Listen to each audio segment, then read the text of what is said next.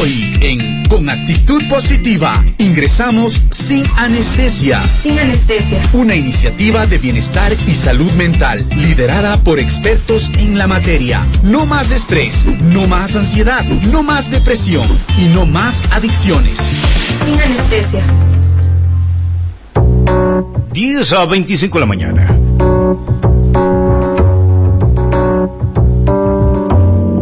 Estamos ya con Yajaira Luna. Yajaira Luna es psicóloga clínica de profesión. Y el día de hoy vamos a abordar sobre el cuidado en la salud mental. ¿Qué tan importante es el cuidado en la salud mental? Yajaira, qué gusto. ¿Cómo está usted? Buenos días. Muy buenos días, Juan Pablo. Muy buenos días a todas las personas que esta mañana se encuentran en sintonía escuchando. Bien, empecemos hablando. ¿Qué tan importante es el tema del cuidado mental? Bueno, empecemos con que el cuidado de la salud mental es algo muy, muy importante. Digamos, es algo hasta básico, que se podría decir así. Nosotros siempre eh, nos enfocamos en nuestro bienestar físico eh, cuando tenemos algún dolor, cuando tal vez estamos resfriados, con algún malestar, eh, acudimos inmediatamente a lo que son los médicos, los doctores.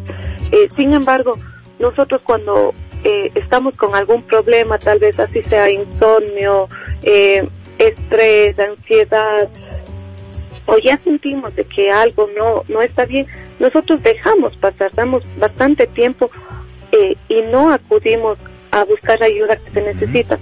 Algo bueno que se está dando en la actualidad es de que a veces cuando uno acude a consulta de un médico, ellos son también los que dicen lo suyo es un poquito más emocional, si necesitaríamos que se vaya eh, para hacerse un chequeo. ¿Por qué decimos eso? Porque va de la mano conjuntamente la salud mental con la salud física.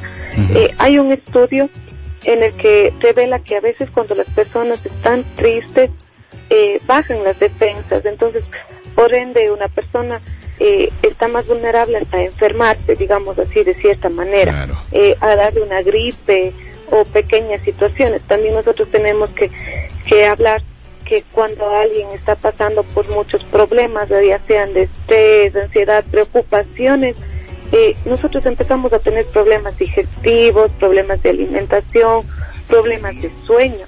Entonces, por eso digo que va conjuntamente los dos. Bien, eh, estimada Yajaira, así también la consulta usted. ¿Cómo puedo, cómo podemos mejorar la salud mental? Más allá de una buena actitud positiva y con actitud positiva en la mañana. ¿Qué más se puede hacer? Claro que sí, la actitud es algo fundamental eh, porque prácticamente depende de nosotros, de levantarnos cada día y así sea con los ánimos, eh, digamos, un ejemplo por los suelos. El hecho de nosotros levantarnos y cambiarnos ya es bastante, es un logro que se, que se da y tenemos que nosotros valorar eso. Eh, nosotros vamos a hablar de la resiliencia, que es algo muy importante que todas las personas debemos, bueno, algunos tienen ya la capacidad de poder enfrentar de mejor manera, pero a algunos se les, se les dificulta. Pero sin embargo, trabajar en ello es lo más importante, ya que es la capacidad de adaptarse, de hacer frente a las situaciones adversas de la vida. Hay un ejemplo en el que dice que las personas que son resilientes saben que son los arquitectos de su propia vida y que dependen de ellos cómo asimilar las situaciones. Bien, eh, consultas ah, justamente revisamos en este momento. Muchísimas gracias a los amigos que nos escriben, que están conectados, que están enchufados con la señal de la radio. A ver, en este caso la salud mental es sumamente importante tomando en cuenta que usted dice que no es únicamente la mente, sino también es el tema físico, es decir, afecta directamente al cuerpo humano. Ahora, ¿cómo fortalecemos respuestas negativas? ¿Cómo enfrentamos, digamos, más bien, las respuestas negativas que se nos presenta en el día a día en la vida? Nosotros debemos identificar eh, si estas respuestas están creadas por un patrón de nosotros que siempre vamos a decir, eh, les voy a dar un ejemplo. Eh, nosotros tenemos un mal día. Nosotros estamos conscientes que las personas y los sentimientos van a cambiar durante todo el tiempo. Usted no va a estar triste ahora a las 10 de la mañana y va a seguir triste, digamos, a las 4 de la tarde, porque no sabemos cómo va cómo va a cambiar. Algo pues, algún factor se puede presentar y cambian las emociones y los sentimientos, eh, digamos, cambian constantemente, son volátiles. Entonces, ¿qué sucede aquí? Eh, nosotros eh, tenemos pensamientos, digamos, unas pequeñas distorsiones cognitivas o pensamientos que están, eh, pensamientos negativos que están eh, de cierta manera anclados en nuestra mente. ¿A qué voy con esto? Usted se levanta, saben decir, ay, se levantó hoy día con el pie izquierdo, perfecto. Usted se levanta con el pie izquierdo. Sin embargo, está yendo al trabajo y se le puso el semáforo rojo. Y su reacción es, ay, qué salado que soy, qué mala suerte. Justo ahora se pone rojo el semáforo. Entonces nosotros asociamos que las cosas que pasan en el exterior justamente es hacia nosotros, de nuestra contra. Y con eso nosotros igual estamos manteniendo durante todo el día, eh, digamos, que sea un, pésimo día de cierta manera. Pero ¿por qué sucede eso? Porque nosotros ya estamos predispuestos. Eh, cuando una persona ya se le, digamos, se levanta de mal genio, cuando una persona ya tiene esos días que a todos nos ha pasado que un día simplemente nos levantamos y estamos, um, perdón la palabra, odiando al mundo, digamos así, de cierta manera, es el día en el que sería nuestro viernes 13 de cierta manera. Nosotros llegamos a trabajo y por cualquier situación eh, algo pasa, eh, que justo se nos daña la impresora, que no se prende la computadora, pero es porque nosotros estamos con eso o sea, con esa energía y, como le digo, asociamos de que todo lo malo es hacia nosotros. Le consulto, le consulto sobre ese tema, estimada Yajaira. Hay ocasiones también donde usted eh, se levanta en la mañana y se levanta pues contento, feliz de la vida, pero como usted hace referencia, le encuentra o le toca el semáforo en rojo y usted se pone malhumorado, malhumorada, cuando no debería ser así, ¿no? No habría motivo alguno para que nos cambie de actitud. Pero ahora, ¿qué pasa? El tener una buena actitud o una actitud positiva no es sinónimo que nunca voy a estar triste tampoco, estimada Yajaira. No, claro que no. Eh, nosotros tenemos que entender que la tristeza es algo fundamental para la vida es necesaria la tristeza en la vida de todas las personas. ¿Por qué? Porque nosotros así también aprendemos a valorar ciertas emociones. Eh, nosotros cuando estamos tristes por lo general a veces hasta se llora y el momento que uno llora hace una descarga de emociones también. Es como que nosotros nos vaciamos un poco. Entonces es fundamental la tristeza Todas las emociones son fundamentales en nuestra vida y la tristeza es una de ellas. Ya, Jaira, si, usted me permite, eh, precisamente para anclar el tema y consultar un mensaje que nos llega o que nos llegó hace minutos, es precisamente en el tema del llanto, el lloro. Eh, a veces malinterpretamos y pensamos que llora únicamente el cobarde, ¿no es así, Jaira? No, claro que no. Nosotros, eh, esos son mitos que se han ido dando.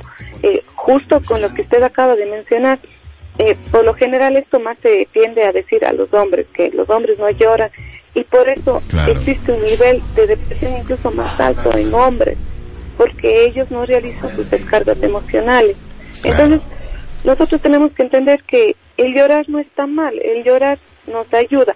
Cuando decimos que es un problema? Cuando estos ya sobrepasan el límite, los extremos, es decir, una persona que pasa triste eh, todos los días, una semana, un mes, eso ya está afectando, eh, digamos, su entorno biopsicosocial.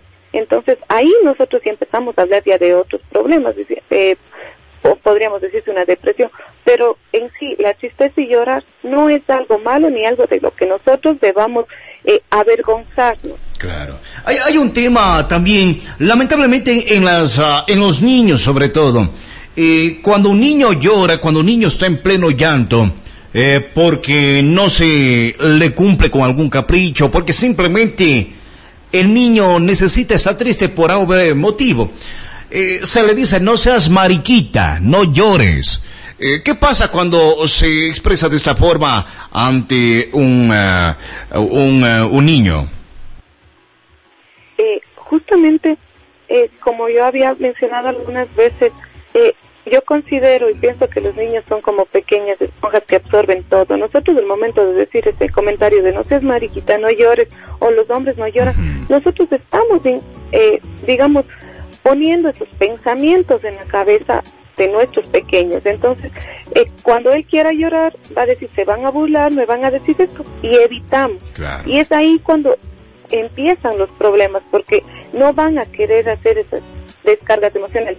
También tenemos algo, claro, bueno, depende de qué edad del niño, porque nosotros estamos hablando de que los niños de 2 a 3 años, o bueno, hasta los 4 años más o menos, ellos todavía tienen el llanto, pero como su método de, para conseguir las cosas. Entonces es hasta decir... Para sobornar. exacto, es un poquito una manipulación que ellos eh, pueden eh, ejercer. Sin embargo, eso no quiere decir que nosotros vamos a dejar de o hacer pasar por desapercibido el llanto de los niños. ¿Por qué? Porque nosotros cuando un niño está irritado y nosotros queremos aún más hablar con ellos o nosotros también nos irritamos y gritamos, generamos un caos. Lo mejor en estas situaciones es tranquilizar a nuestro niño, hablar, abrazarle. ¿Por qué? Porque nosotros ahí aprendemos a que ellos controlen sus emociones, a que ellos empiecen a, a calmarse. El decir, mira, no te entiendo porque estás llorando, entonces, a ver, hablemos, ¿qué es lo que pasa? Eh, mira, te abrazo. Entonces, nosotros así ya vamos también educando a nuestros hijos en cuanto a sus emociones para que ellos no les vean como algo malo y tampoco como algo con lo que van a poder eh, siempre conseguir las cosas. Bien, el mensaje de texto que también ingresa, muchísimas gracias. A ver, aquí una, una, una consulta. Eh, ninguna consulta es mala, lógicamente, pero la pregunta es cómo ser feliz. Ahora, Yajaira, yo no creo que exista una fórmula mágica para ser feliz, pero ¿quién tiene la respuesta? La profesional aquí es usted.